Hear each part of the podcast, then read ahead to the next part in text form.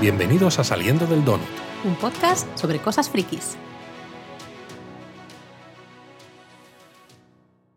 Se nos ha acabado Loki, Luis. Oh, qué pena más grande. No, no parece que te dé mucha pena. A ver, sí me da pena, pero siempre está bien también. Eh... Sí, sí, las historias. Mira, esto eh, somos un poco budistas en esto y, y, hay que disfrutar de las cosas justamente porque tienen un principio y un final, ¿no? Y en el principio y en los finales está al final la belleza. Uno Claro. puede disfrutar de las cosas porque terminan. Porque justamente. terminan.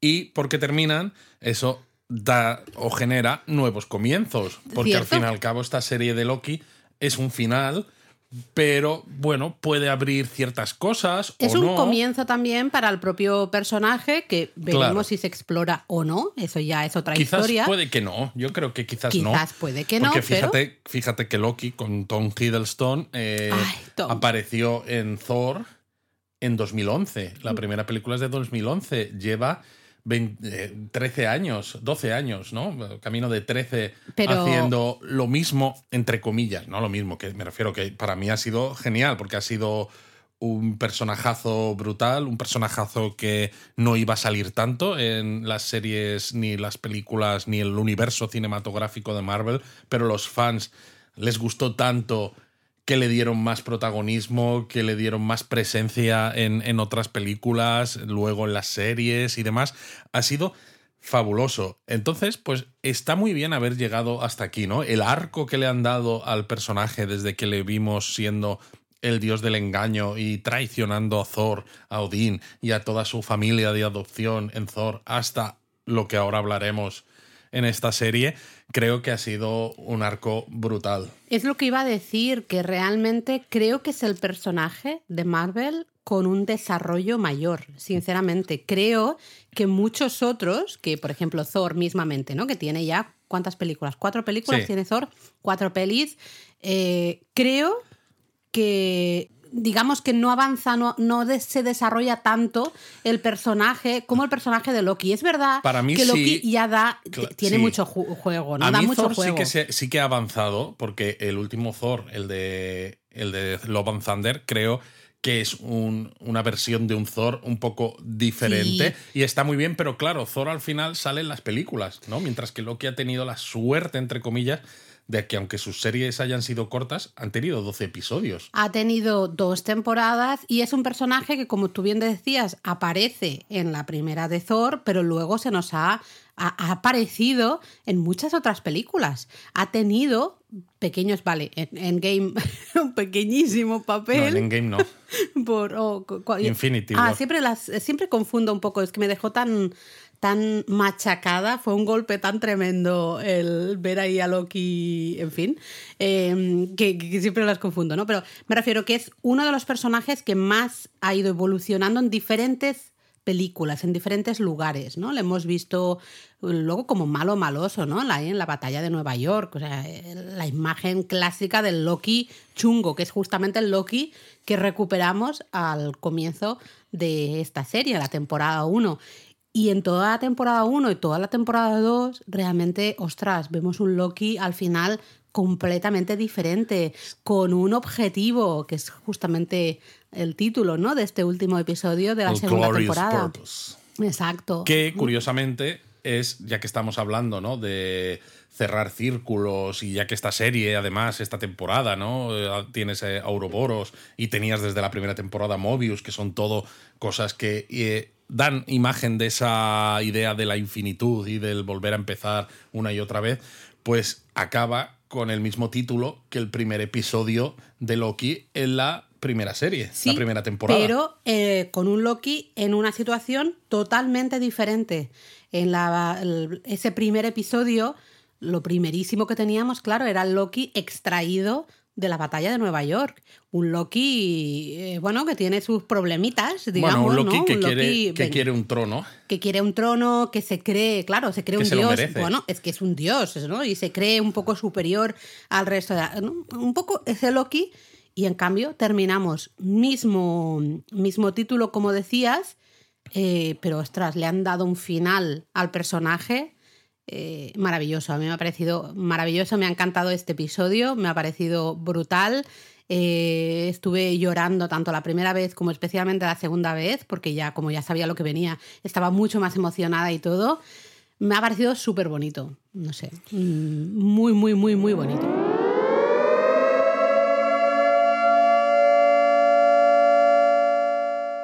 Mira, Laura, yo te he puesto la sirena porque cuando Ya empiezas. lo he visto. Cuando empiezas así, eh, dices, eh, está claro que te estás pues aguantando las ganas de decir ciertas cosas y, ya no se puede hablar mucho más sin hacer spoilers. Entonces ahora mismo ya estamos salvados de, de spoilers. El que nos escucha ahora ya sabe que le van a caer Spoilers. spoilers, así que adelante. Pues spoileamos ya al principio, el inicio del episodio con esas letras.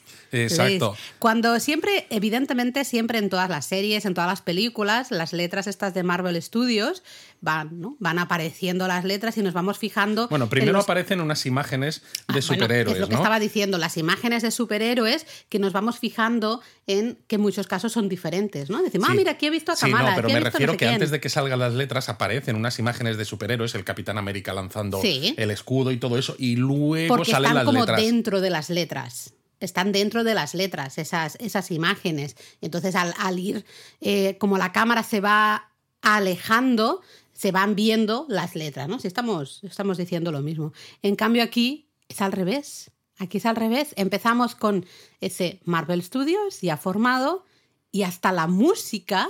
Hay un momento que luego ya es un, es un track nuevo, ¿no? Es una Sí, canción luego es un nueva. tema nuevo, pero al principio parece es uno- al revés. un trocito de la Sí. música normal que está eh, reproducida justo Totalmente. al revés porque suena un poco cacofónica, evidentemente no, no es una invocación al diablo ni nada. Esto que decían que si ponías un disco de los Beatles al revés. no Sabía era- yo que lo tenías que decir.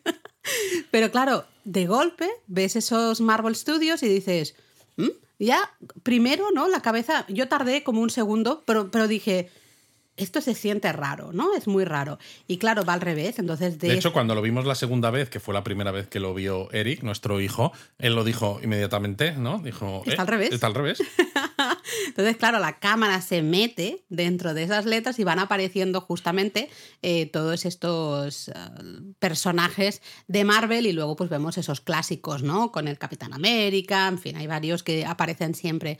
Eh, y ya dices, uy, aquí este es un episodio especial, porque siempre que hay cambios al final en esas letras de Marvel Studios es porque, cuando son cambios grandes, es porque se Sí, viene es- algo gordo, ¿no? Al final. Bueno, de hecho, las propias imágenes de previamente, ¿no? Esto que te hacen el Uh, resumen, sí, sí, sí, sí. ya dicen mucho, porque claro, eh, hemos estado, bueno, hemos visto en, las, en esta segunda temporada el final del tiempo, pero hemos visto al, el cadáver del He Who Remains, el que permanece. Porque es eso, ¿no? Lo mató Sylvie. Pero aquí se nos muestran escenas otra vez del He Who Remains y hay muchas cosas que dices, uff, madre mía, todo lo que va a pasar en este episodio. Y aparecen escenas que a mí es lo que más me sorprendió, la primera escena de hecho es de Loki, del Loki de 2012, del Loki de la batalla de Nueva York, diciendo, eh, ¿no? I'm, I'm burdened with glorious purpose. Sí. su frase típica de, de Loki malo, ¿no? Y dices, ostras, es la casi un poco la primera vez, menos en el episodio 1 de la primera temporada, que hacen ese repaso a la vida de Loki, ¿no? Mobius le, le fuerza a ver todo Sí, bueno, lo que va a hacer su Loki. el truco que nos muestran, ¿no? Para que en una serie cortita mm, nos creamos que Bueno. Loki cambia un poco de sensibilidad, ¿no? De ser un poco capullo, porque es el Loki que ha sido extraído, ¿no? Y que ha llegado a la TVA justo en el episodio 1. Y que dices, bueno, vale, vamos a tener un Loki que es un poquito más parecido al que se desarrolla luego en el MCU hasta que muere en Infinity War. Exacto, digamos que es hacer más rápido el- un proceso ¿no? Eh, que, que tarda un poquito más de Loki desde la batalla de Nueva York hasta justamente ese gran momento, ¿no? Eh, cuando muere. Digamos que Loki ya evoluciona mucho de manera natural Eso por es. todas las hostias que le va dando la vida, ¿no? Todo, todo lo que va pasando. Aquí, en cambio, claro, estoy totalmente de acuerdo, es un poco un recurso, entre comillas, bueno, de decir, no fácil, pero de decir, tenemos que buscarnos algo para ya tener un Loki que nos funcione en la historia que queremos contar, ¿no? A mí me pareció bien, me gustó, pero justamente me pareció muy interesante que en estas imágenes, ¿no? De recap eh, te pongan ese Loki de la batalla de Nueva York, porque dices, ostras, esto está fuera realmente de, de lo que entra dentro de la serie. Es, es, es, otro momento, ¿no? Va a tener importancia. Y creo que sí, que tiene Sí, mucha claro. importancia. Porque al final, eh, este episodio, como decíamos al inicio, es poner un, como un punto y final a este Loki, a la, a, a la aventura de este Loki, y va a comenzar una aventura nueva que se puede explorar o no, pero realmente es un punto y final de este Loki y en todo caso el comienzo de otro Loki diferente. ¿no? Exacto. El episodio realmente eh, empieza donde termina el anterior, porque si nos acordamos, el anterior eh, termina cuando Loki empieza a controlar su deslizamiento temporal y vuelve otra vez a esa sala de control de la TVA, desde donde ya pues el Victor Timely ha metido la cabeza, ¿no? En ese detector de auras temporales, se han abierto las compuertas y están a punto de salir, ¿no? De que Victor Timely salga con este multiplicador de rendimiento, o como lo llamamos nosotros, ¿no? Que no sé cómo lo traducirían en, en español, para lanzarlo hacia el telar temporal y arreglar la situación, ¿no? Entonces vemos que aparece ahí Loki justo detrás de OB. Y bueno, pues Victor Timely pues vuelve a hacerse otra vez espaguetis. Y entonces ese Loki que está junto a Obi, vemos cómo se desliza temporalmente, que es el recurso que van a utilizar en este episodio y creo que está muy bien hecho Sí. para mostrarnos que ese Loki que ha aprendido a controlar el deslizamiento en el tiempo, cuando ocurre eso, es lo que estamos viendo antes, es el Loki más o menos de, lo que ya hemos visto, de ese momento, el normal, y el que sale es el que ya tiene toda esa experiencia de haber vivido ese momento una o más veces. Exacto. Y de hecho, vemos que empieza a repetir todo ese proceso. Dice Claro, dice- faster, ¿no? dice más, rápido. Hasta que ve que no hay manera, que siempre acaba mal. Y dice, vale, no, más rápido no. Tengo que ir antes. A mí, por cierto, antes de decir esto, me da mucha pena porque Victor Timely muere algo así como 200 millones de veces. Se hace espagueti 300 millones de veces o 400 o 500, lo que sea. O sea, pobre, pobre hombre. Pero a mí esto me recordó mucho a Doctor Strange con el Dormammu. ¿Te Exacto. acuerdas? Dormammu, eh, que, que se He repite. venido a...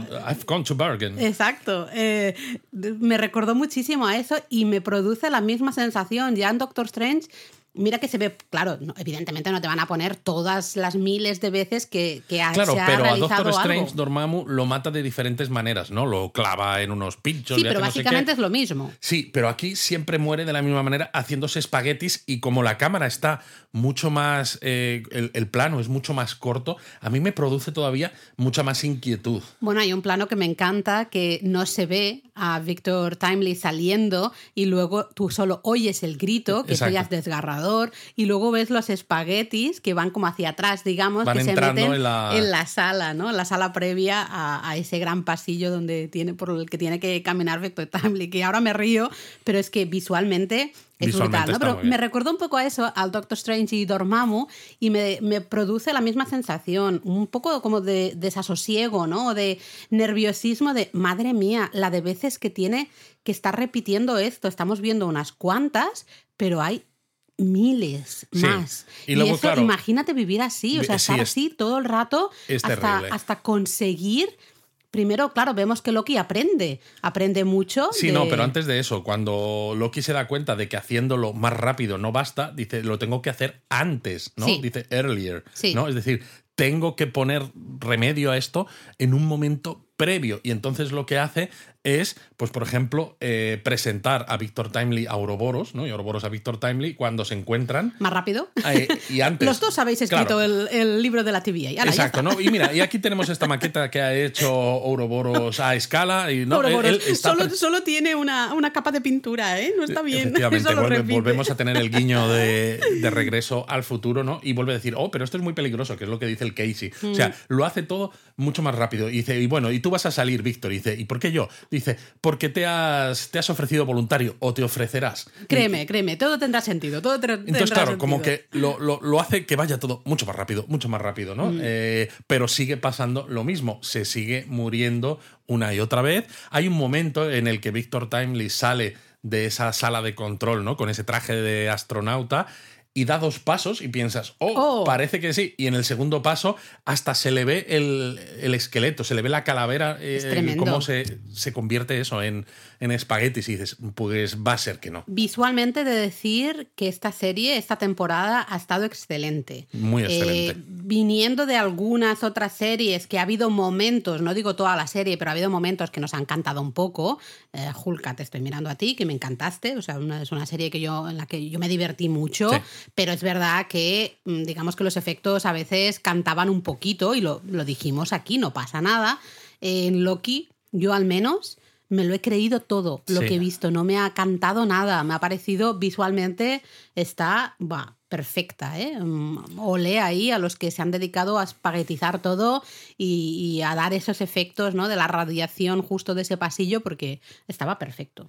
Y claro, hay un momento en el que cuando Loki está intentando resolverlo todo antes, le pregunta a Ouroboros, dice, una ya puestos a hablar de cosas, eh, ¿cuánto tiempo me llevaría saber todo lo que tú sabes de física, de Ingeniería. ciencia, de ingeniería y demás? Y se quedan ahí pensando y Ouroboros le dice, décadas. Y mira, y Víctor Timely, que está en la sala, están en el taller de Ouroboros, mira y dice, siglos. Y entonces, ¿no? Tenemos un cartel de estos en, en pantalla, ¿no? Se un fundido a negro y con un cartel que pone siglos después. Que a mí eso, de nuevo, es el Dormammu de Loki, ¿no? Claro, pero sabes que han pasado Ostras, siglos claro, para Loki. que- Para Loki han pasado siglos. Está durante siglos repitiendo una y otra vez cosas para aprender de todo ese proceso, para entenderlo él, para poder hacerlo él más rápido antes y así conseguir tener éxito. Claro, ¿no? y luego entonces hay una escena en la que se ve que llegan a esa sala de control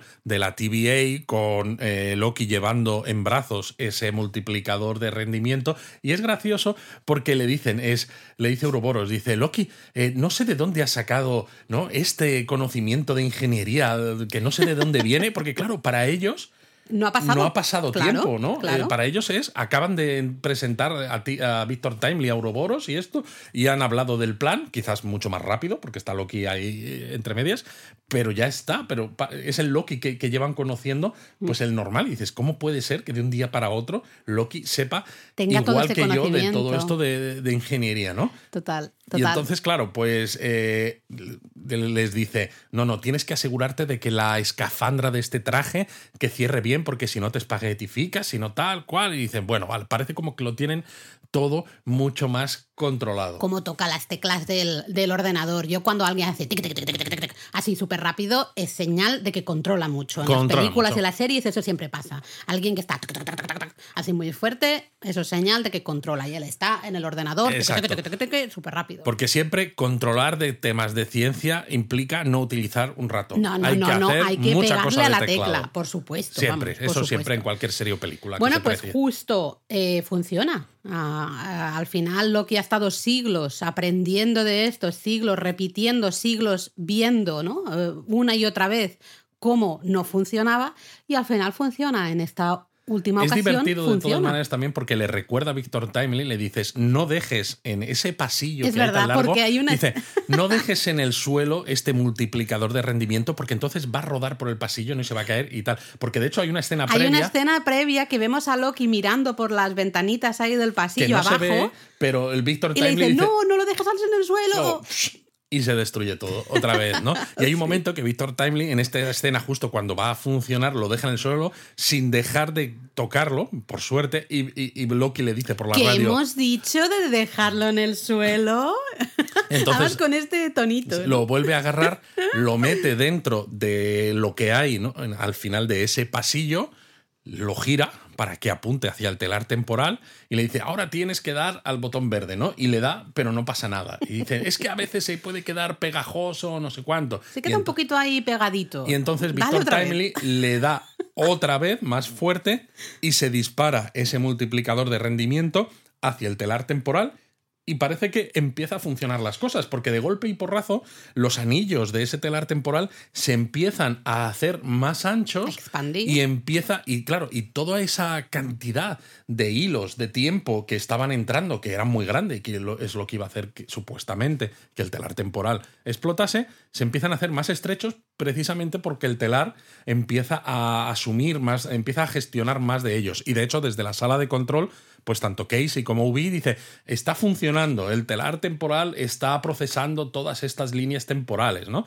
Y entonces le dicen a Victor Timely que vuelva, Victor Timely vuelve, y es bonito también porque el propio Victor Timely y Loki se, se Did it abrazan. work, Wizard? Le dice, ¿eh? le sigue llamando Wizard. Did it work, Wizard? Ha Exacto. funcionado, mm, señor mago, ¿no? Que le Y- decía. pero se, se abrazan y todos, ¿no? Y le da como un golpe así en el pecho de eh, lo hemos hecho, ¿no? ¿no? Y, está- y es súper bonito. Es muy bonito, pero la alegría dura poco en la casa del pobre, ¿no? O algo así, porque de golpe se oye a Ubi que dice, "Oh, eh, un momento, ¿no? Tenemos un problema, aquí está pasando algo, y es que, bueno, las, las líneas temporales se están multiplicando exponencialmente, ¿no? Creo que dicen No. hasta el infinito. Exacto, Ah, Y claro, ¿qué significa? Que no puedes, tú, tú puedes planificar eh, ese cambio que han hecho en el telar temporal para que absorba X nuevas líneas temporales, pero nunca te puedes preparar para infinitas nuevas Bueno, líneas y entonces, temporales. claro, tienen una conversación pequeña antes de que explote todo otra vez,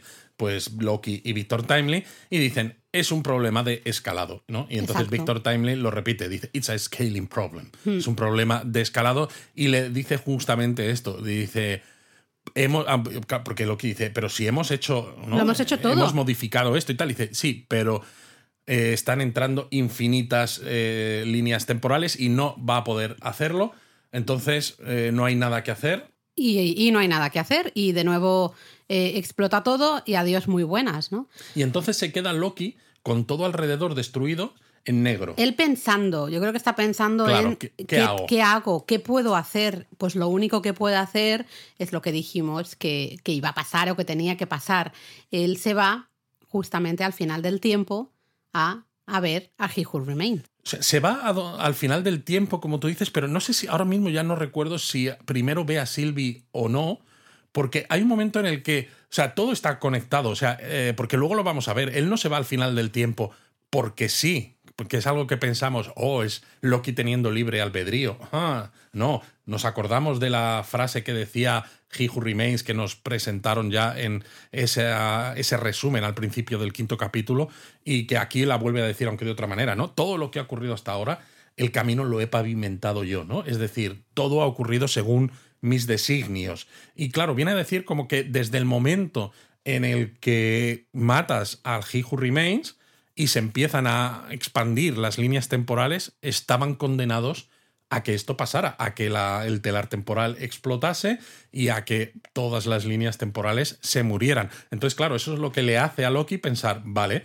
no me ha servido aprender de física, de ingeniería, no me ha servido hacer las cosas más rápidas, hacerlas antes, tengo que ir a ese momento justo que es cuando empi- empiezan a surgir todas esas líneas temporales que se bifurcan de la línea temporal sagrada, que es justo cuando Sylvie mata a He Who Remains. Sí, creo que tienes razón, que es una escena que están justo en ese taller del OB original, Exacto. ah, digamos, en los que se van haciendo espaguetis todos, eh, y Loki en ese momento para, detiene, ¿no es aquí? No es aquí porque eso lo hace después. Ok, pues entonces yo tengo un lío que no me acuerdo de nada. Bueno, total, es igual. Estamos eh, con el He Who Remains, que yo creo que es una porción súper interesante del episodio, porque de nuevo vemos que el He Who Remains sabe tiene un control absoluto de todo.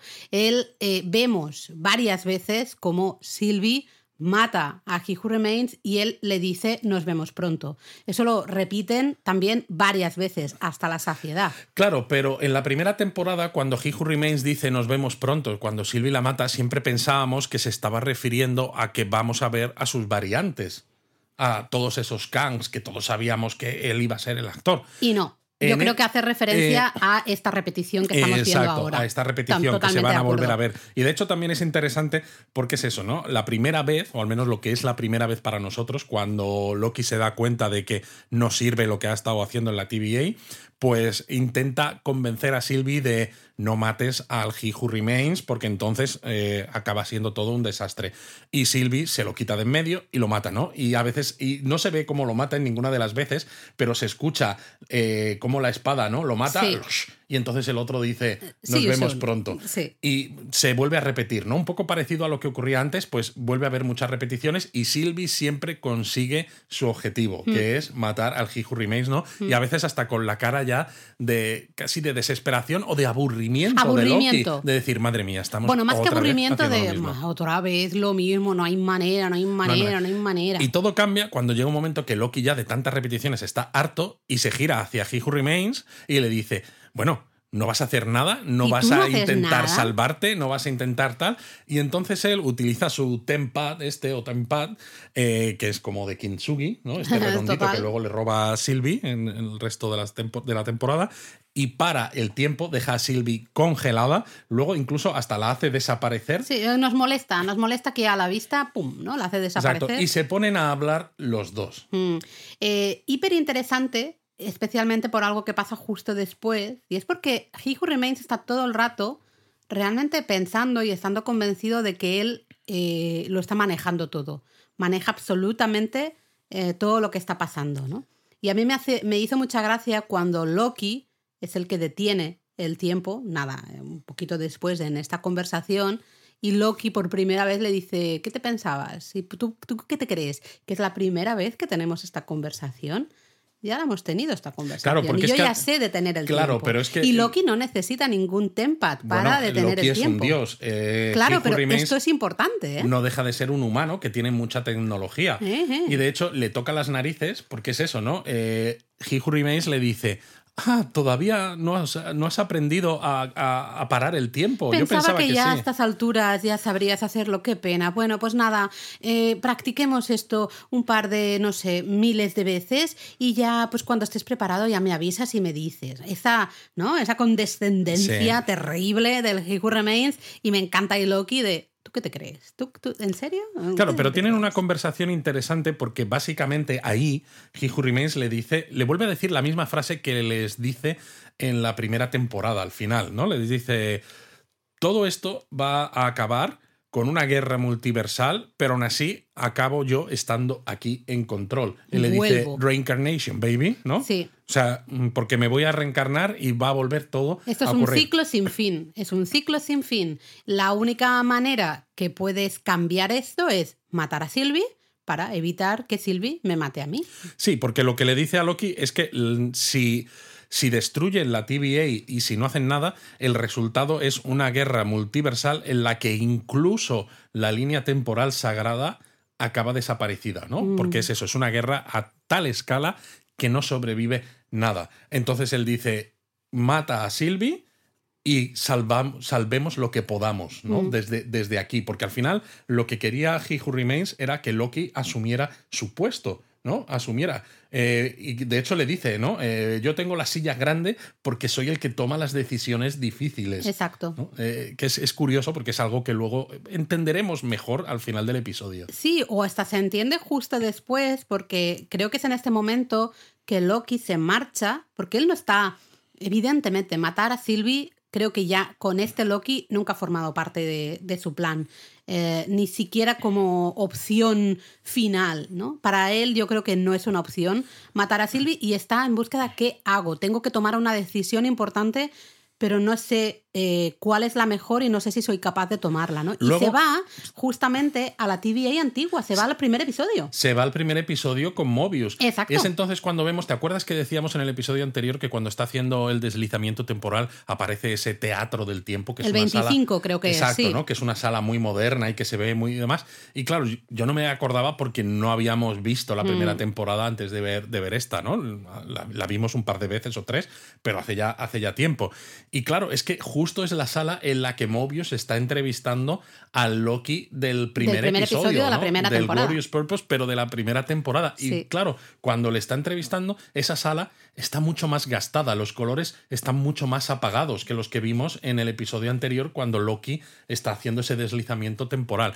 Y, el y lo que vemos ahí al principio es exactamente la misma escena que en el primer episodio, hasta que el Loki, en un momento en el que Mobius no está mirando, hace ese deslizamiento temporal y lo que hemos dicho, ¿no? El Loki que sale después es el Loki que ya tiene toda esa experiencia de tantos siglos eh, intentando resolver la situación. Y claro, le dice, Mobius, necesito tu ayuda. Exacto. Y la conversación deriva en Mobius le explica ¿no? Que justamente él, primero habla de dos Hunters, pero sabemos que es justamente él y Renslayer, que están en un momento que tienen que ir a prunear, eh, a, perdón, podar una variante de alguien, ¿no? Que dices que era el responsable de matar a 5.000 personas o algo así. Que no se dice quién, pero se dice que está cerca del Mar Negro y hay teorías de que podía ser eh, el Doctor Doom, Latveria, porque Ah, claro, eh, Latveria, este país ficticio del que Doctor Doom es el, es el rey, está más o menos por esa zona y podría ser a lo mejor que esta persona, ¿no? Que es la responsable de esas 5.000 muertes,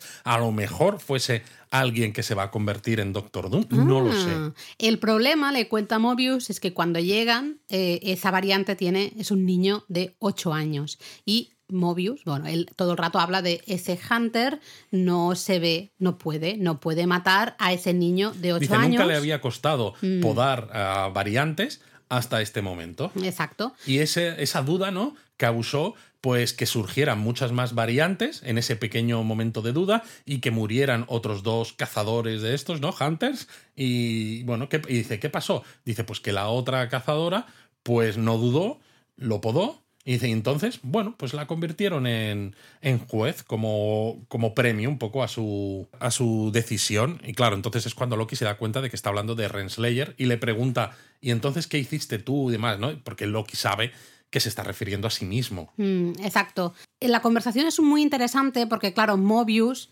habla con Loki justamente de ese free will que decíamos, ¿no? El libre albedrío y también el...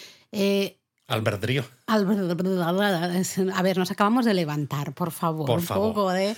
eh, del decir, no, yo es que no matamos a nadie, estamos, estamos podando y estamos podando para eh, siempre pensando en mantener eh, la, la mejor opción, ¿no? Buscar la mejor opción y al final dice, nunca vas a aceptar lo que estás haciendo, nunca vas a vivir bien, digamos, o, o aceptar mentalmente contento, estar feliz, contento con lo que estás haciendo. Pero ¿no? es curioso porque la frase que le dice, ¿no? En la parte de la conversación que le dice Mobius, utiliza las tres palabras de justo la frase de Loki, ¿no? Del glorious, el purpose y el burden. Porque le dice, no hay nada glorioso en este propósito, ¿no? Es más una carga, que es justo esas tres palabras, ¿no? Y le dice que, pues eso, no vas a conseguir nada glorioso, pero tienes que asumir la carga. Y entonces Loki le dice, gracias, Mobius Y, Y entonces eh, se va- Se desliza otra vez. al taller de OB, el que vimos en los episodios anteriores, pero en este momento, justo en ese, cuando ya se está todo convirtiendo en espaguetis, ¿no? Eh, vemos que se convierte en espaguetis OB, que se convierte en espaguetis B15, y ya solo queda Sylvie y él. Y es cuando tiene, yo pensaba que era antes, pero es cuando tiene esa conversación con Silvi, de Silvi le dice todo se va al carajo, un poco por mi culpa, ¿no? Realmente. Exacto. Bueno, él para el tiempo primero. Sí, sí, para el tiempo, que Silvi se queda flipando de, wow, eh, este tío ya no solo controla este deslizamiento temporal, sino que controla el tiempo, ¿sabe? De Detener hecho, el le dice, tiempo. estamos fuera del tiempo. ahora". Estamos fuera del tiempo. Eh, y claro, es, es muy triste todo esto, porque Silvi, de hecho, ella se da cuenta, dices que la única manera es que me mates a mí, para y que se le yo no acerca, mata. se le acerca como, eh, bueno, Diciendo, pues mostrándose pues, de una manera que dices, si me quieres matar, me lo puedes matar, pero dice, no te voy a dar como el permiso, ¿no? Le- De, de- de Sí, manera... no esperes que te dé permiso para matarme, pero, O sea, mátame si me tienes que matar, pero no esperes pero que, tampoco te te, dé permiso. pases, ¿no? De- eh, y no, no sucede. Lo que hace Loki es, de nuevo, volver a desplazarse temporalmente o deslizarse temporalmente y se va a esa sala fantástica de la TVA, que me encanta ese decorado, ¿eh? Sí, es maravilloso. Maravilloso. Y se va al mismo momento en el que se supone que eh, antes hemos visto que funcionaba, Exacto. supuestamente, que luego ya vemos que no, pero que bueno, que lo habían hecho todo al momento justo para funcionar. Pero ¿qué Pero, hace? ¿qué hace? Pues lo que dijimos, y esto también, eh, esto es una conversación que tuvimos la semana pasada. Yo dije, la única manera de que esto funcione es que Loki rompa la rueda, ¿no? Ese círculo vicioso de esa historia que siempre es se va repitiendo todo una y otra vez, Loki tiene que romperlo de alguna manera. Pero lo, tiene, lo rompe porque no hemos comentado que la conversación que tiene con He Who Remains cuando está al final del tiempo, ¿no? El He Who Remains le dice, ah, has conocido a Víctor Timely. Sí, cómo le imita el cabrito. Cómo le imita ¿eh? el cabrito. Oh, de verdad. Eh, He Who Remains en este episodio está hiper odiable. Está hiper odiable y le dice, ¿y qué te ha dicho? No, que es un problema de escalado. Y claro, el He Who Remains se ríe de esto y dice, no, no es un problema de escalado. Y es cuando le explica lo que es realmente el telar temporal. Es verdad, Le es verdad. dice eh, que ostras, es un- eso es importante. es Claro, verdad. porque le dice que es un fail safe, ¿no? Una eh, un sistema de seguridad, ¿no? Es, Lo sí. dice en inglés, claro, fail safe. Y le dice, y es un sistema de seguridad, ¿por qué? Porque está programado o está construido de forma que en el momento en el que surjan otras líneas temporales, da lo mismo que tú hagas más anchos, más amplios los anillos Esto, o no. lo otro, busques otra solución. Exacto, lo no que hay. sea. Es un sistema de seguridad para la línea temporal sagrada, con Eso lo es. cual en el momento en el que surgen otras, lo que hace es que las destruye y dice Loki, pero es que también destruye la TVA y dice, bueno, eso es Pues se daño a colateral. reconstruir y ya Dice, está. es un daño colateral, pero se puede volver a reconstruir, que es muy fácil, ¿no? Que esto es súper importante. Eh, perdonad porque de nuevo estamos sin guion. Hemos visto el episodio, lo vimos ayer dos veces. Estamos Estamos, saltando grabando. temporalmente como sí, Loki. también. eh, pero es súper importante porque, claro, dices, no hay manera de ganar. No hay manera de salvar justamente todas esas líneas temporales. Que es lo que yo decía. Es como. Absolutamente. eh, si es que se están empeñando toda la serie en hay que salvar la TVA haciendo una serie de cosas, ¿no? Y dices, pero si es que no hay más. No hay manera. Eh, ya puedes eh, arreglar el telar temporal este, que no lo vas a arreglar nunca, porque siempre no al final. Es que no está pensado No, para arreglarse. No, no, no está pensado para. Es que no. Es para que se destruya todo menos esa línea temporal sagrada, ¿no? Eh, esto afecta, claro, a Loki porque dice, ¿cuál es la solución? Porque igualmente mato a Sylvie y ¿qué? No va a pasar. O sea, tampoco eh, mantenemos esto, pero Bueno, mantenemos la línea. Si matas a Sylvie, mantienes la TVA Mantienes con el el telar el temporal estado. funcionando y exacto, y Claro, no pero- surgen las líneas secundarias. Exacto, pero ya es eh, no poder dar la oportunidad a todos estos amigos, que yo creo que el crecimiento de Loki en este segundo episodio es justamente, ¿no? Ese conectar con la gente. Loki siempre había sido el Loki de 2012, ese personaje que iba a su puñetera bola y no quería ni siquiera a su hermano, ni a su padre, Exacto. ni nada. Y en cambio aquí ha conectado mucho y en este segundo, en esta segunda temporada justamente nos han presentado más personajes para darnos a entender un poco su familia, ¿no? Su Totalmente. gente, la gente a la que quiere. Claro, si tú mantienes esa línea sagrada, mantienes a esta gente, claro, sí, en el TVA porque no tienen a dónde volver, no tienen eh, sus líneas temporales estas ramificadas y eso para él tampoco es una opción. No, entonces cuando llega a esa sala de control, pues en lugar de hacer que sea Víctor Timely el que salga con este cacharro, pues va él Sin decir nada. sin decir nada y se encierra en esa parte de abajo de la sala donde está la compuerta que se abre a ese pasillo. Y de hecho, antes de salir, ¿no? Que le están, están Sylvie y están eh, Mobius. Mobius ahí detrás de la puerta diciendo, ¿pero qué haces? ¿Qué haces? Y él le dice, por vosotros, por todos nosotros, que es algo que también dice Loki en la peli de Thor, creo, cuando está, no sé si en Thor o en Thor Dark World, pero es algo que ya dice eh, Loki en las películas, ¿no? Es otro guiño a cosas que pasan en las A ese películas. crecimiento del A ese crecimiento. Y- pero en ese momento Loki sale, abre las puertas, que a mí me hizo mucha gracia, ¿no? Porque toda esta sala de control tiene sus botones para abrir las puertas y demás, y es como, Loki, puedes utilizar un botón para abrir la puerta. Y no, Loki utiliza su magia Coño, para ya abrir que las tiene puertas. magia, esto es como, tú lo dijiste, estábamos en casa y tú dijiste esto es como eh, Obi-Wan. Obi-Wan, ¿no? Haciendo el movimiento este de dedos para abrir las puertas. Cuando se supone que son puertas automáticas, solo tienes que acercarte y ya se yo, abre. Yo aquí de reconocer que ya estaba con la lágrima, yo ya estaba llorando, entonces yo no podía pensar en nada porque veía lo que se venía y estaba súper emocionada. ¿no? Entonces Loki sale a ese pasillo sin llevar ni traje de astronauta, Va con su traje, pero traje de, de americana y corbata, el Exacto. traje del TVA. Y cuando empieza a caminar, nos muestran a Loki ¿no? con una cámara lateral en cómo va avanzando. Le cuesta, porque evidentemente hay mucha energía temporal, ¿no? Que esto se, se había dicho y Mucha demás. radiación. mucha radiación temporal. Y hay una transición que es muy chula porque el traje le empieza a cambiar, le empieza a salir una capa y le sale como una diadema al principio que el de la que le empiezan a crecer unos cuernos, Los que son los cuernos de Loki. Y cuando te fijas de cerca, ese el material del que está hecho esa diadema con los cuernos es el mismo material que la ciudad del tiempo, está donde está He Who Remains al final del tiempo, y para mí es el mismo material que el, time, el Tempad este que utiliza el He Who Remains, Total, que tiene ese negro rollo. con el kintsugi. Exacto, con el kintsugi, ¿no? Con De estas hecho, vetas doradas. Eh, los cuernos de Loki siempre han sido dorados, normalmente siempre han sido dorados. Y aquí no, claramente son igual que ese material del Tempad de He Who Remains, ¿no? Eh, o de todo el resto del palacio este al final del tiempo, negro, como un material, una piedra negra, digamos, con esas Totalmente. vetas eh, doradas, que de hecho vemos esas vetas doradas que se van, van decorando, se van, van formando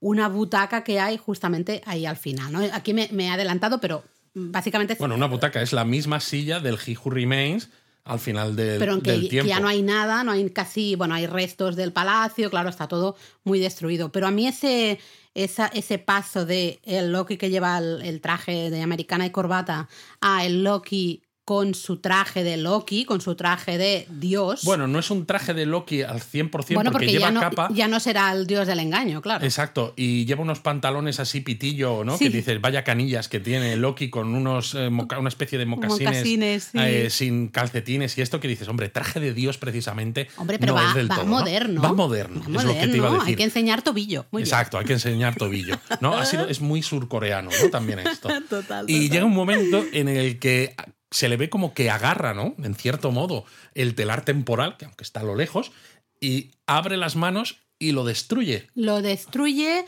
desde la sala. Están todos flipando porque de golpe se queda todo en negro. Pero empiezan a surgir como hilos, que son todas esas líneas temporales que ahora ya están pues un poco descontroladas y están por todas partes precisamente porque ya no están entrando a través de la entrada del telar temporal, porque ya no hay telar Pero- temporal. O no sé si es Ouroboros o Casey, creo que es Ouroboros, que dice las ramificaciones están muriendo. Sí. ¿no? Porque claro, se ha cargado el telar, que da igual, porque sabíamos que el telar iba a explotar de, de cualquier manera, o sea, el, final era el mismo, las ramificaciones están muriendo y piensas, eh, pues entonces Bueno, todo sigue igual, ¿no? Sí, hay un momento que vemos que Loki agarra una de esas, ay. eh, uno de esos hilos, ¿no?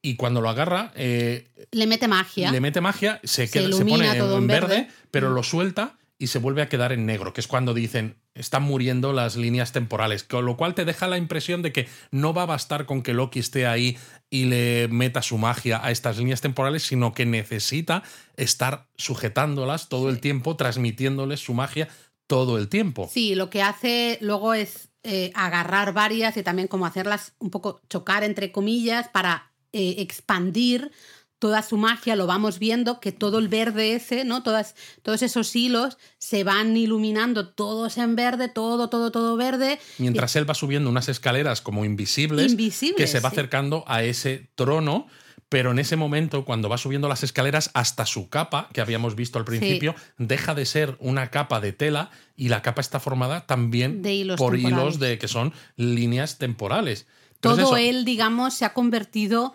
en un nuevo telar. Por Exacto, él de es alguna el, manera. el padre del tiempo, en Sí. cierto modo.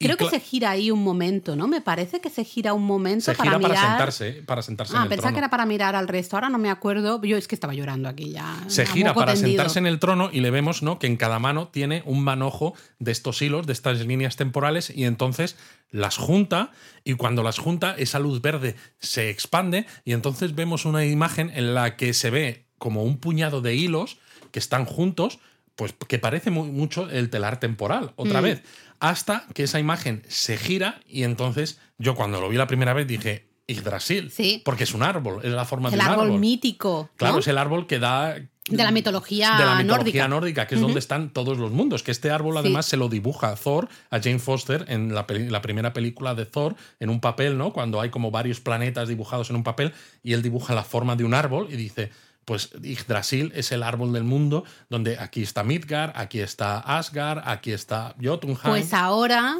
Yggdrasil ya no es solo el árbol de los nueve, eran nueve, Sí. ¿no? Eh, reinos, sino que es el árbol del multiverso. del multiverso. Es el árbol que me pareció súper bonito, es una manera muy bonita de, además, presentarnos este guiño ahí de la mitología que, del que ya nos habían hablado eh, pero con Loki en el centro. Y es si te él. fijas, antes de esto tuvimos la película Thor Ragnarok. Ragnarok es el fin del mundo en la Sí. mitología nórdica, ¿no? Y como todos los fines, los fines del mundo, ¿no? En todas estas mitologías, religiones y demás, no significa que el mundo se acabe, sino que simplemente es otro paso a un nuevo comienzo, ¿no? Y al final es eso, el mundo ha acabado. Pero ahora mismo tenemos un nuevo Yggdrasil con esto que hace Loki. A mí lo único que no entiendo de aquí es que las líneas temporales se mueran, porque eh, se supone que ya había habido una guerra multiversal, ¿no? Que lo había dicho el He Remains, porque había habido diferentes líneas temporales y por eso él crea la TVA y hace que solo exista una única línea temporal, que es la línea temporal sagrada. Entonces es, si la TVA deja de existir, ¿por qué en este momento esas otras líneas temporales se mueren? Yo creo que se mueren a lo mejor unas cuantas, en parte. Yo, a mí me dio la sensación de que se están empezando a morir algunas de ellas, pero no sé, eh, no, no tengo respuesta a tu pregunta. Podría ser simplemente de no todas, ¿no? Sino algunas sí que se mantienen ahí casi flotando, ¿no? No, no ancladas a esa línea eh, sagrada, ¿no? A la línea troncal, digamos, sino que están fuera, ¿no? Totalmente fuera. Ya no son ni ramificaciones, sino que ya son líneas diferentes, ¿no? Casi. Y, y esas no se mueren, ¿no? Y algunas de, algunas de ellas no se mueren. Claro, no sé, yo esto de todas maneras, esto presenta un problema, el hecho de que Loki, digamos, que sea el padre del tiempo y que haga que todas las líneas temporales puedan vivir. Porque no hemos comentado, de nuevo hacemos un deslizamiento temporal, en ese momento en el que Loki está hablando con Sylvie, cuando consigue, le para el tiempo, ¿no? Eh, con ella en, el en el taller de Obi. Eh, eh, vuelven a hablar, ¿no? Cuando tú has dicho, Sylvie le dice, ah, pues es que entonces la única manera es matarme, Hmm. porque la única manera de arreglar esto es que yo no mate a, A He Who Remains. Remains, y eso no va a ocurrir. Entonces me tienes que matar a mí. Y entonces Loki le explica, es que si no, pasa este desastre, ¿no? Y demás. Y ella le dice, le dice, es que a veces es mejor morir luchando. Ella le dice que ella es hija, justamente ha De vivido, Apocalipsis. ¿no? Ha nacido en el apocalipsis. Y dices, a veces está bien destruir, cosas. Destruir para volver a crear, ¿no? Un poco. Y le dice eso, que aunque parezca que no hay esperanza, el hecho de que tú puedas controlar tu propio destino y que digas, si quieres luchar por lo que amas, pues al menos mueres luchando por eso. Exacto. Aunque salga mal, habrá salido bien porque has podido luchar para conseguir ese final, aunque el final sea negativo. Exacto, porque de otra mal. manera es tener a un dios o a un pseudo dios, se llame Remains, se llame Loki, que es el que controla El destino y el que decide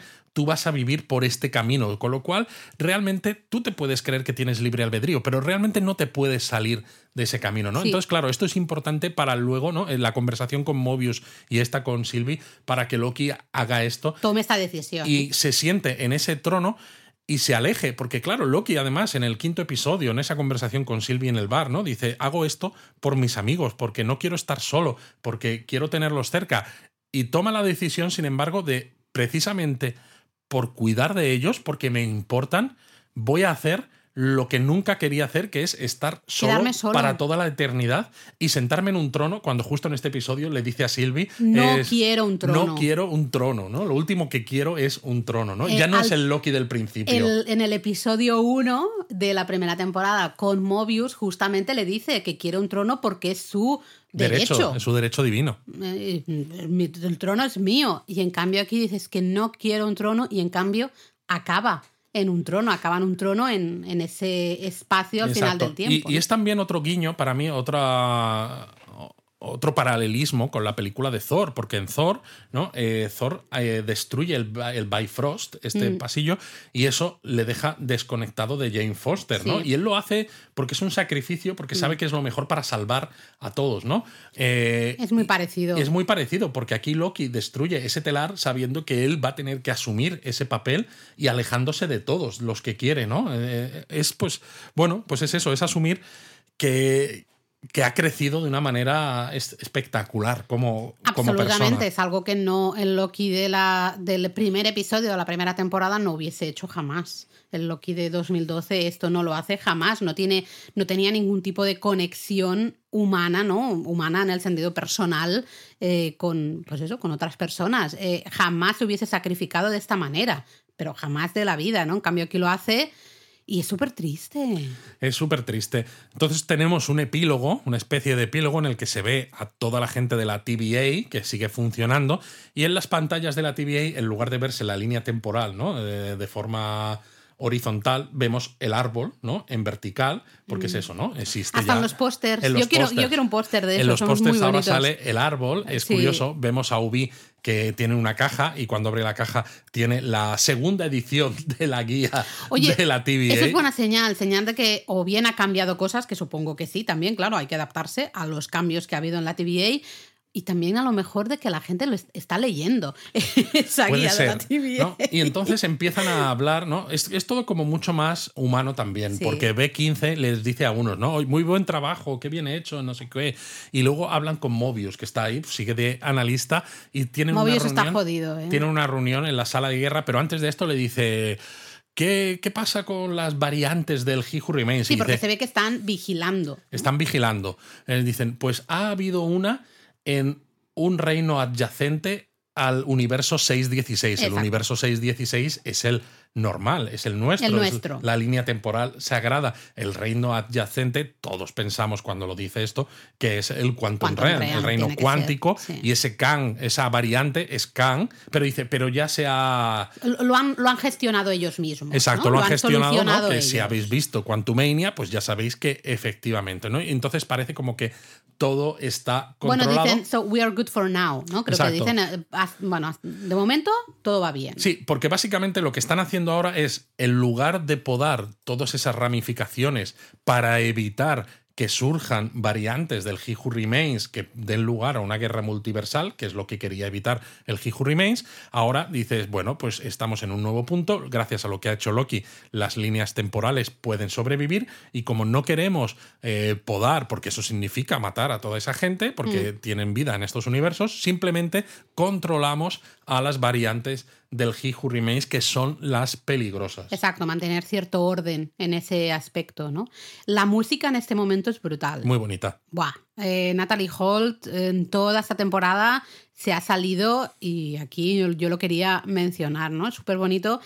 Eh, Mobius, ¿qué pasa con Mobius? Bueno, pues se van hacia esa sala de guerra donde hay muchísima gente. Sí. Pero hay una escena entre B15 y Mobius donde dice, bueno, sobre esto que dices. Y claro, se da cuenta B15 de que Mobius se va a ir. Que Y Mobius dice- no quiere estar ahí. Claro, dice, quiero ver, quiero visitar, ¿no? Como mi línea temporal. Dice, quiero ver por qué hemos estado luchando, ¿no? ¿Para Bueno, qué hemos hecho todo esto? Es que Mobius, lo dijimos, Mobius, eh, y de hecho, en el episodio 4 creo que es, o 5, ahora mismo no lo sé, tiene esa conversación, ¿no? Con Loki diciendo es que prefiero, en, en la, en la sala de los pasteles, es que prefiero no ver eh, lo, que, lo bueno que, que me he perdido, ¿no? Todas las cosas buenas que me he perdido. Porque Loki piensa que Mobius no quiere ni siquiera saber un poco de su vida en la línea ramificada por si acaso es pues una mala persona, ¿no? Un asesino o lo que fuera. Dice, no, no. Eso sería fácil de gestionar al final. Lo difícil de gestionar es ver si me he perdido cosas buenas. Claro, y entonces vuelve Mobius a esa casa con ese jardín donde Mobius está jugando con sus hijos y se aparece Sylvie, ¿no? Con una puerta de estas temporal y le dice, "Hmm, el, el ¿Qué, pa- jardín... qué pasa, Mobius? El jardín podría tener un poquito más de trabajo, ¿eh? que está un poco descuidado. Y Mobius le dice, no, es perfecto, es la mejor casa que hay.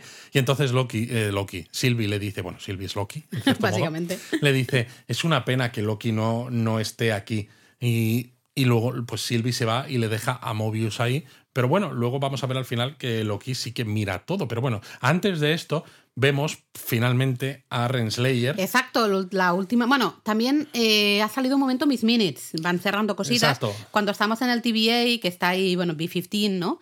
Eh, Está con Casey y está con- con Casey y y con demás. OB. Eh, justo está Casey y OB, están reiniciando a Miss Minutes, que me encanta que ella, B15, pregunta, dice, ¿no nos va a matar? ¿Estás seguro de que no, no nos va a matar a todos?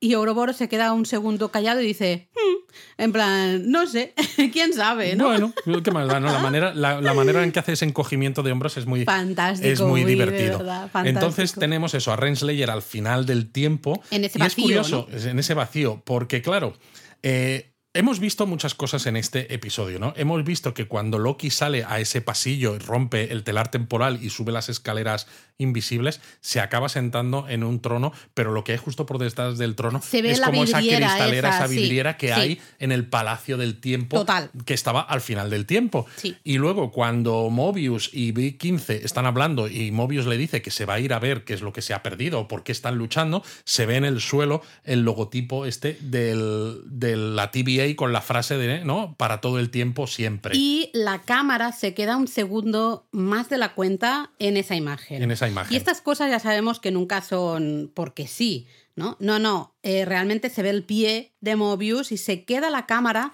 un segundito para que veamos la forma así circular. Exacto, de y ese que pone, sello ¿no? que hay en el suelo. For all time, punto always, ¿no? Por todo el tiempo, siempre.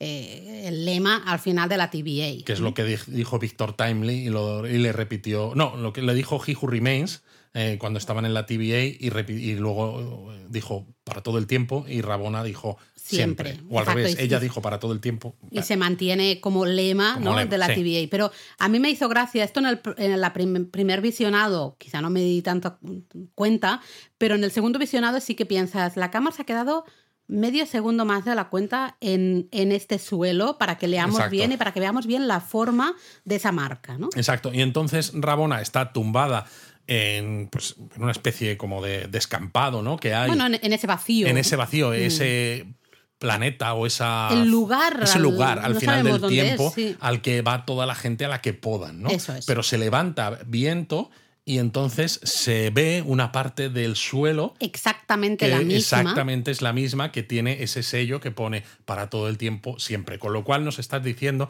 que realmente cuando estás podando a la gente te lo estás llevando eso al final del tiempo, pero no te lo estás llevando a un lugar distinto. Sigue siendo la TVA o más bien lo que queda de la TVA después de que el tiempo se haya agotado. Lo curioso de esto, ¿no? Es que a Rabona se le ilumina la cara en morado, ¿no? Que eh, entendemos que se le está acercando. Se queda flipando porque mira así un poco, no sé, porque está tumbada, se Incorpora, incorpora, y entonces vemos esa luz violeta que yo primero pensé, ay Dios mío, luego miré la hora y dije, no, no puede ser, pero violeta siempre lo hemos enlazado de alguna manera con He Who Remains, Bueno, Kang, yo es que creo que ¿no? este Alioth tiene algo que ver con Khan, pero no lo sabemos todavía, porque para mí esta parte de la historia de Rabona no está terminada. No está concluida. Todavía, porque además cuando Rabona se incorpora, al final se ve, al fondo, se ve una pirámide. Cierto, Y la pirámide para mí no es gratuita. Cuando hablamos de Quantumania y cuando hablamos de Kang y esto, Ah. dijimos que en los cómics, eh, cuando Nathaniel Richards, que es el Kang, ¿no? el que se convertirá en el Kang en el siglo 31, descubre unos planos, porque él está aburrido, porque en ese siglo todo está en paz, no hay aventuras, no hay de nada, ¿no? Y descubre en una- unos planos que pertenecían a un antepasado suyo, porque es eso, de los Richards, ¿no? De la misma familia de Red Richards de los Cuatro Fantásticos, los planos de una máquina del tiempo. Y construye una máquina del tiempo con la forma de la esfinge. Y se va al pasado de la Tierra y se convierte en el faraón Ramatut. Ramatut, es verdad. Entonces, para mí, esto no es gratuito. No, no, no, Y esto va a enlazar con esa dinastía de Kang de la que hemos hablado, que nos viene al final de la fase 6 y de la saga del multiverso. Y Y, yo lo dejo aquí y no, ya no. lo retomaremos cuando llegue el momento. Eh, sabemos que Alioth podría cargarse a Renslayer sin ningún tipo de problema. pero esa luz morada yo creo que tiene que ver con Kang y que van a estar... Y Renslayer creo que no, eso no es su muerte. No, Ahí claro no, que no. se- no, no, totalmente. Además, es un personaje que la vimos, justamente trabajó con He Who Remains, luego, claro, He Who Remains le borró la memoria y la dejó ahí en la TVA, pero ella fue un personaje muy importante en esa creación, en, en el, en el ganar la guerra esta multiversal y eh, la creación de la TVA y demás. ¿no? Exacto. Entonces se ve que es, un, es una persona que sabe ganar, sabe sacar, sabe encontrar la manera de salvar su vida y ganar, ¿no? Ir con los ganadores. Eh, así que, y lo, que tú dices de la pirámide, es verdad que cuando lo vimos por primera vez, tú dijiste, hay una pirámide, esto no es casualidad. Eh, es verdad que habías comentado ya lo del Ramatut este. Exacto. Eh, sí, sí, o sea, ahí veo que nos, nos van dejando guiñitos, ¿no? Un poquito eh, como... Ya que no hay escena, ya que no pan. hay escena extra. Bueno, eso a mí me enfadó, ¿eh? A mí Os me- lo tengo que decir. Bueno, pero no hay escena extra Me porque yo creo que no comillas. sabían cómo presentar ya ciertas está, cosas ya porque está. ya está. Porque es eso, para mí es, un, maravilloso. Y- y Eh, ciertas cosas Ese que Loki puedes- sonriéndose un poco cuando ve a Mobius fuera de la TVA. Oh, es que es bonito. Bueno, sí, porque al final el episodio acaba con la cara de Loki sentado ahí con una cara medio triste, medio feliz, porque realmente él está viendo absolutamente Todo. todo. Pero es eso, está fuera de todo también, no puede interactuar con ellos y yo creo que está asumiendo el papel eh, un dios, pero un dios que no es activo, ¿no? Que no tiene agencia. Es decir, no es un dios absolutista que le dice a sus súbditos cómo tienen que vivir, sino que Está simplemente manteniendo todo. lo mantiene todo eh, para que vida. sean las personas es. de esas líneas temporales los que deciden cómo viven, a pesar de que lo que decía He Who Remains se va a cumplir. Sí. Se va a cumplir porque va a haber guerra multiversal. De hecho, yo creo que es un poco la frase esa que dice Sylvie, ¿no? Mobius le pregunta, ¿tú qué vas a hacer? Y Sylvie dice, va, voy, voy a estar por ahí, ¿no? Voy a ir, voy a buscar mi sitio o voy a simplemente ir eh, viajando. Veremos lo que hago, ¿no? También es se ve un una poco exacto. También se ve una escena del niño de Victor Timely Ay, en sí. Chicago de niño que está con sus experimentos y se ve la eh, ventana La, al fondo. la- la cortina que se la mueve, cortina, hay la un ventana ruido, abierta. hay un ruido por el, por el viento y entonces el niño se gira, que en el- lo que habíamos visto en la serie, en esta segunda temporada, es que en ese momento Ramona le deja la copia de la guía de la TVA. Pero en este caso no cae ninguna copia de ningún libro, con lo cual ese niño pues seguirá siendo un inventor, porque ya se ve que le gusta inventar cosas, está haciendo cosas, pero nada hecho. más. Es decir, que se ha roto, Se ha roto la modo, rueda. La rueda. La rueda se ha roto. Eh, veremos Sí. qué consecuencias tiene. La rueda se ha roto, pero las consecuencias son en parte las Quizá que las decía He mismas, Who Remains, que va a haber la guerra multiversal. Para mí, evidentemente, sabiendo que Marvel va a seguir queriendo hacer películas, no se va a destruir toda la línea, ¿no? Porque Mm. lo que decía el He Remains es que si surge esta guerra, hasta la línea temporal sagrada desaparecería. Mm. Aquí yo creo que va a quedar una sola línea temporal, ¿no? Que sería el Secret Wars con todas esas incursiones.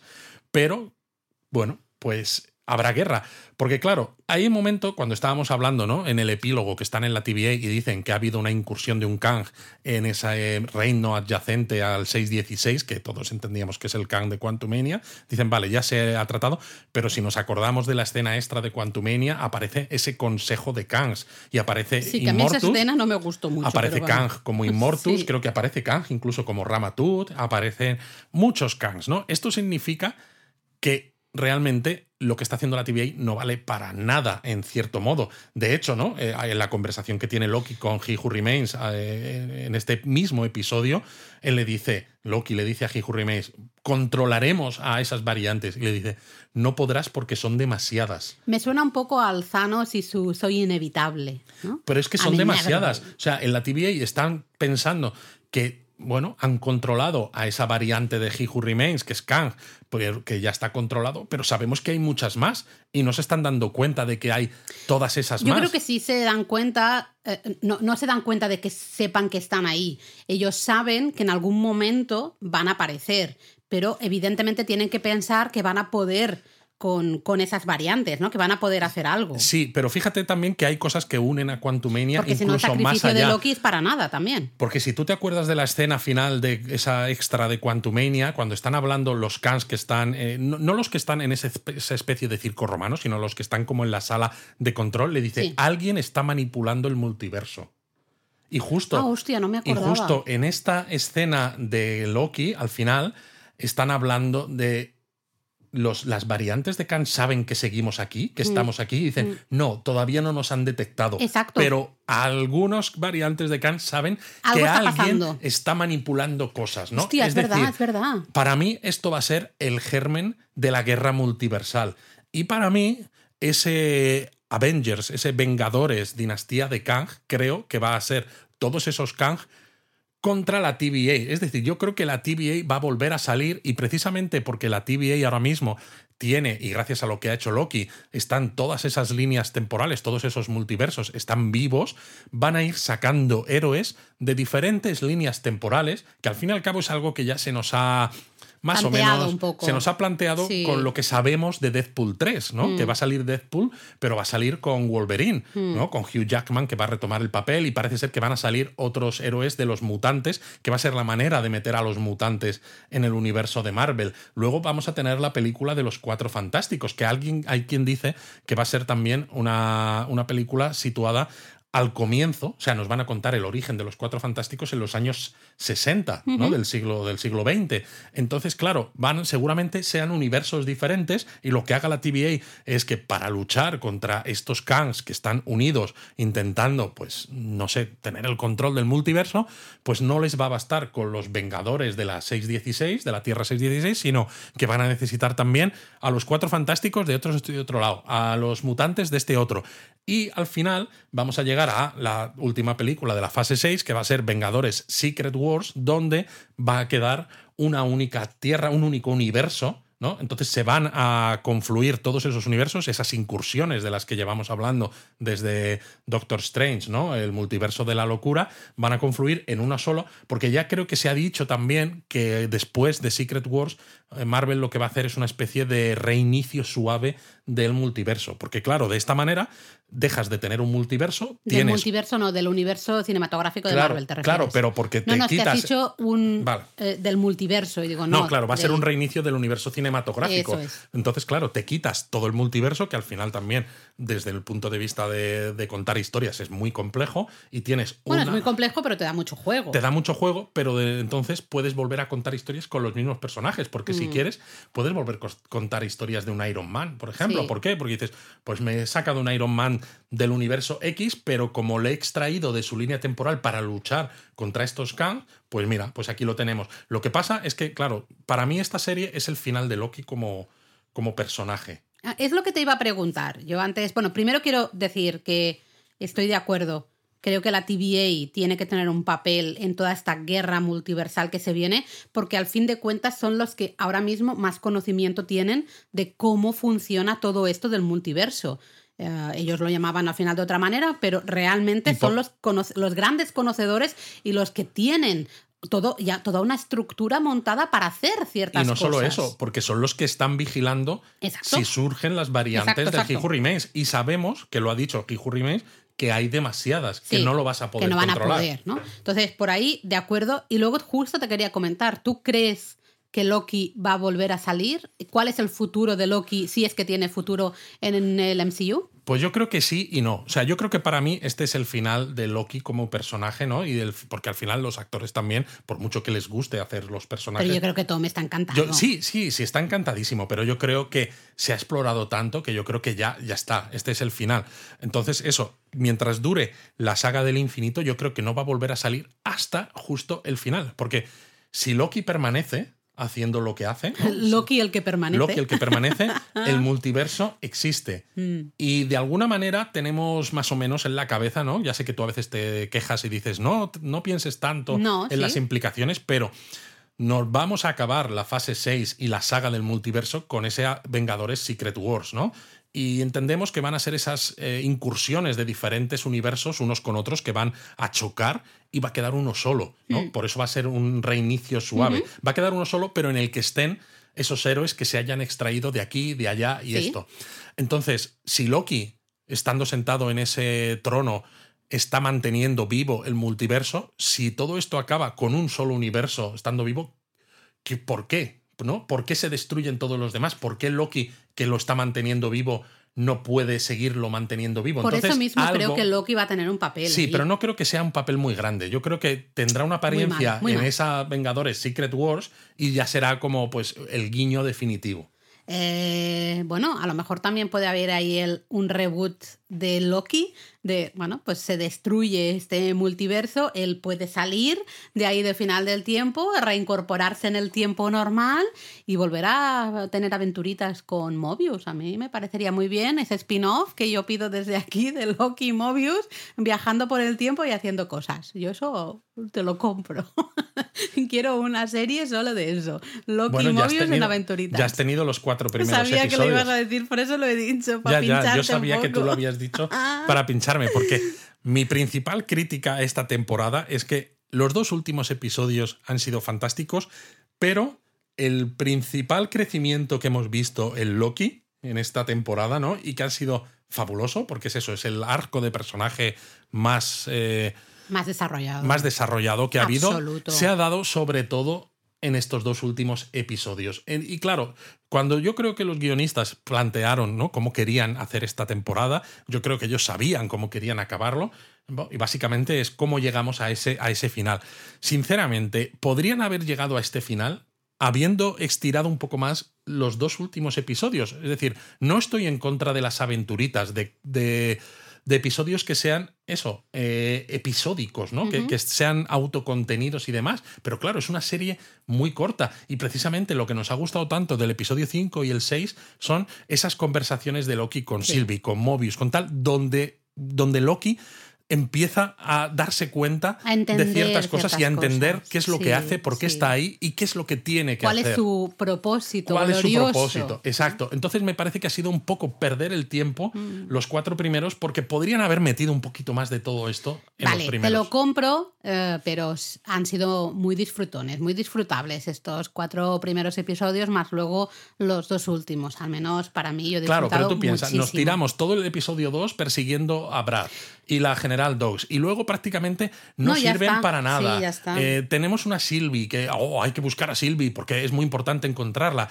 y quitando que es verdad que ha tenido un par de conversaciones muy importantes con Loki. La ¿no? del Pero eso- episodio 5 y la del episodio 6. Exacto, realmente no ha aportado nada a esta Estoy de segunda acuerdo temporada. que el personaje de Sylvie, quizá mm, todo el desarrollo que ha tenido Loki, Sylvie se nos ha quedado un poco en agua de borrajas. Claro, pero fíjate, hemos tenido cuatro primeros episodios donde es perseguimos a Brad, que no ha tenido mucha importancia. Perseguimos a Sylvie, que salvo las conversaciones aquí, no ha tenido mucha importancia en lo que hace. Perseguimos a Renslayer, que dices, "Pff, es que tampoco ha pintado nada, ¿no? Entonces realmente es como, has tenido dos episodios fabulosos. Joder, haber estirado eso hacia atrás, ¿no? Y haber añadido parte de, de lo que has hecho tan bien en estos No dos sé, últimos pero a mí me ha molado. Me ha principio. molado ese episodio que se van a finales del siglo XIX en busca justamente de Victor Timely. Está muy bien. Porque la música que hay en ese episodio es maravillosa. eh, Sí, es ya solo por eso yo ya te lo compro. Sí, es verdad. Eh, no sé, a mí, y, y ya te digo, yo quiero, yo firmaría ahora mismo Claro, pero por una eso serie de mí- aventuritas de, de Loki Mobius mm, viajando en el tiempo. Claro, pero yendo a por eso digo que ha sido un poco relleno el 1 al 4, cuando realmente el final iba por otro lado. Porque no tenía nada que ver con lo que estaba luchando Loki, ¿no? De hay que arreglar la TV. Era otra cosa, ¿no? Lo que iba Y además me ha tocado un poco las narices eh, el pobre Víctor Timely. O sea, no en plan mal, sino pobrecito. Porque dijimos aquí. Es ¿no? una marioneta más. es una marioneta más. Dijimos aquí, aquí nos equivocamos, Sí. que Kang, eh, Victor Timely y He Who Remains eran el mismo, la misma persona en diferentes momentos del tiempo. Y sin embargo, ¿no? en este sexto episodio y último de la segunda temporada, Victor Timely se espaquetifica, muere de 27 millones de veces o algo así, ¿no? A lo largo de varios, de varios siglos. Y justo cuando Loki llega al final del tiempo a volver a hablar con el He Who Remains y le pregunta sobre Victor Timely, te das cuenta de que ha sido una marioneta más y que el He Who Remains lo ha utilizado precisamente para que después de todas esas iteraciones le diga es un problema de escalado y le haga a Loki pensar que tiene que ir a donde empieza el problema, que es al final del tiempo. Es decir, simplemente es una piedra, una pieza más en ese camino que He Who Remains pavimenta para que Loki vuelva otra vez al final. Y claro, sí. da, da mucha pena porque yo pensaba que Victor Timely era algo más. Y Pero no, a mí, no es algo más. A que mí en parte me ha gustado, porque realmente te das cuenta que hasta He Who Remains hasta nos ha manipulado a nosotros, A los nosotros, sí, sí, espectadores. sí. Hemos caído en su trampa de pensar, ¿no? Seguirle el juego sin darnos cuenta y de golpe, da- al final, Mira que Miss todo, ya se lo dijo. Nunca serás él. nunca serás él, no, no, tal cual. Tal cual, porque es que no es no es, ¿no? Nunca. Además, con esa, con esa cara que tenía Miss Minutes, eh, la Miss Minutes chunga, ¿no? Pero real- a mí me- eso me ha gustado. Entiendo que digas, qué pena, porque yo también, ¿no? Explorar que ese Victor Timely fuera el mismo del He Who Exacto. Remains podía estar muy chulo también. Pero en este caso me ha gustado porque me he sentido engañada justamente por He Who Remains. Pero ves, a mí estos engaños no me parecen tan mal. Me da pena porque el personaje me ha gustado y no Mm. es más que una marioneta, pero me gusta porque todas esas bases, todos esos ladrillos para construir la historia ya están ahí, ¿no? A veces lo que me ha molestado un poco más de la temporada 2 de Loki es que nos hemos tirado mucho tiempo eh, con los guionistas contándonos que la historia va por un lado, cuando ya desde el principio ya sabías que ese no iba a ser eh, lo, que, lo que iba a pasar, pero no te estaban presentando esas otras cosas. O sea, se lo estaban guardando todo para los episodios 5 y 6, ¿no? No Bueno, había ninguna ese- base de los, en el 1 al 4 de todo esto. para ese gran final Claro. del 4 que nos dejó a todos impactados. Eso es. Eh, los episodios 4 normalmente de la serie siempre son muy buenos. En este caso, el 4 con ese fundido en negro, eh, creo que es, vamos, capitulazo, ¿no? Al final, sí. maravilloso. Sí que es verdad que, bueno, que hay algunas cosas de, de los primeros cuatro episodios, especialmente los primeros tres quizá, que dices, bueno, ¿no? Lo de Brad, por ejemplo, dices, ah, ¿qué, qué aporta? Bueno, quizá no aporta... Aporta la aventurilla esa y claro, como nos gusta ver a Loki con Mobius, nos gusta ver sus interacciones, ¿no? La- los- las conversaciones que tienen, lo disfrutas. Creo que también profundiza un poco en la relación para que luego entiendas el sacrificio. Quizás o sí. Que lo que hace Loki es un sacrificio. Sí, por eso yo digo que, no te me haga parece llorar, mal. ¿no? Que te haga. Claro. real- porque yo realmente estaba muy triste porque ves el sacrificio que está haciendo Totalmente. Loki. Por eso digo que no me parece mal que se, que se hicieran esas cosas, pero que deberían haber añadido ciertos Alguna aspectos cosita más. de lo que luego iba a ser importante para. Loki, ¿no? Pero claro, supongo que pensaron, es que si lo añadimos ya Quizá estamos... pierde fuerza también luego no, al no- final. no que pierda fuerza, sino que ya estamos eh, quizás spoileando Mm. lo que va a ser el final, pero claro, dices, es que tío, es que me has dado un giro Bueno. de 180 grados, ¿no? Eh, yo ya lo dije la semana pasada y dije, esto espero que sea como una gimnasta de esta de gimnasia eh, artística que hace ahí la voltereta, el doble mortal carpado hacia atrás, lo que sea, y planta los pies, pa, perfecto.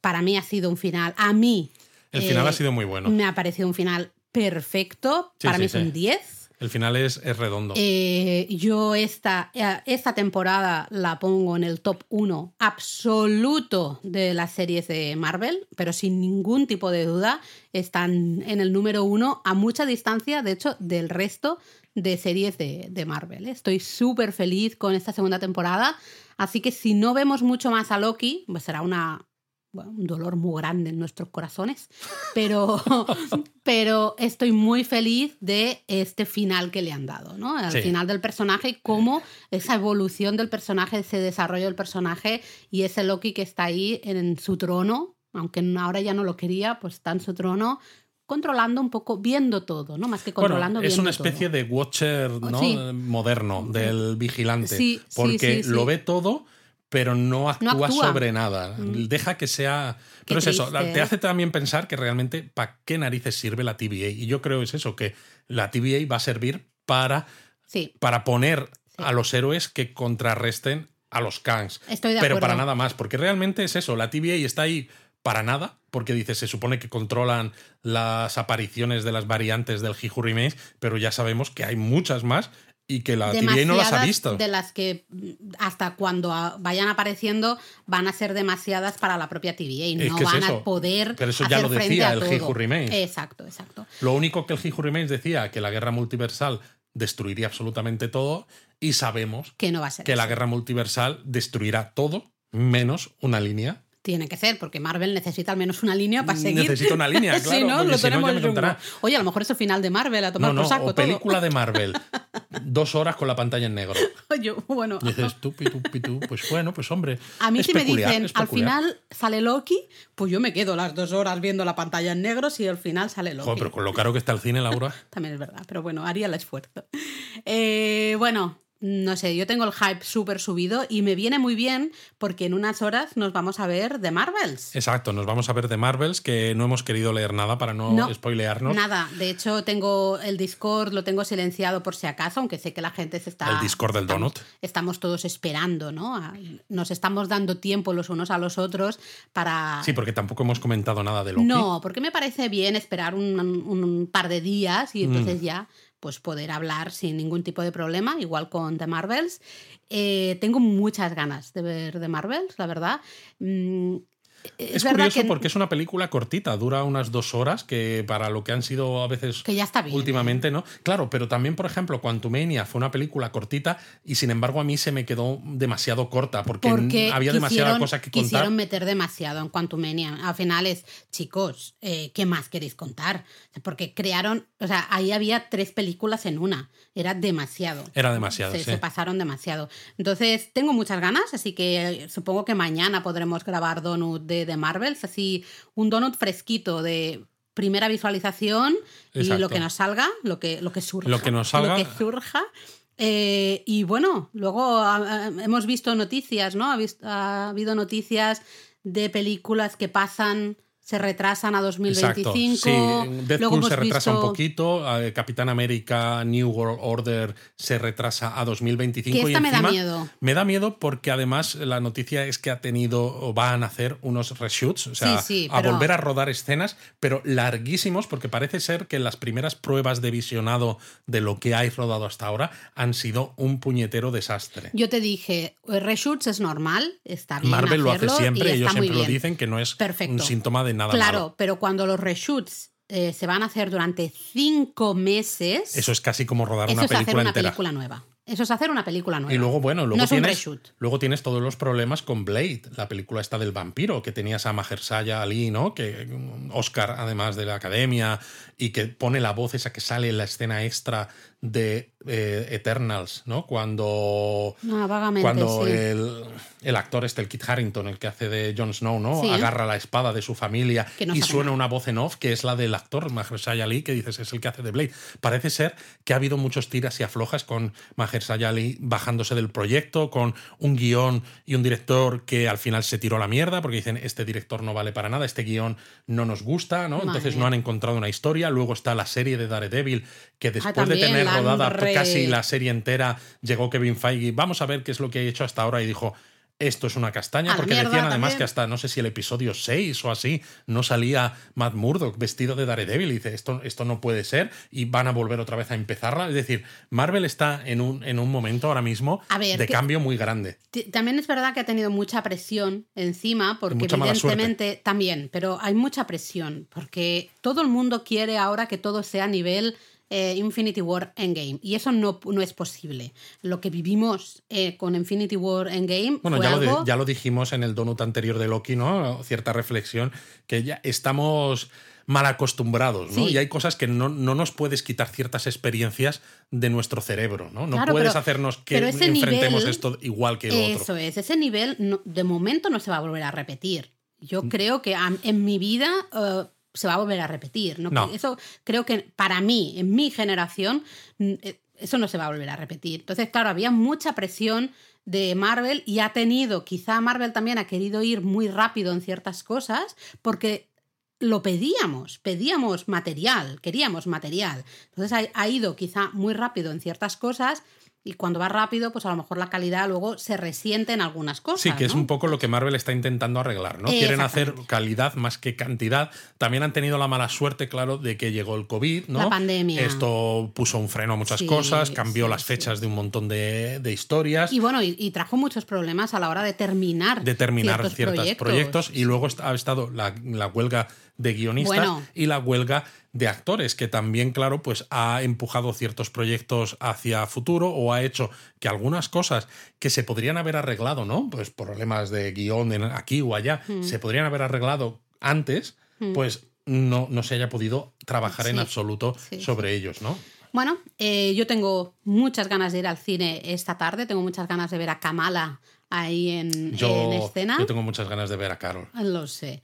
Eh, y tengo muchas ganas de ver la química entre los, las tres. Bueno, yo Me no diré nada, mucho. pero yo hay una cosa que quiero ver. eh, no sé si saldrá, pero si no sale, me cabrearé. A ver, Eh, quiero que Mónica Rambo y Carol Danvers hagan las paces. hagan las paces Sí. y se vuelvan BFFs o como. Sí, porque yo creo que, que nos lo merecemos, ¿no? Que esto de que estén ahí como un poquito No peleadas te gusta. no me gusta. No te gusta. Bueno, pues vamos a ver qué, qué pasa y a ver si mañana podemos grabar Donut, doble sesión de Donut este fin de semana. Sí, señor. Y comentamos de Marvel.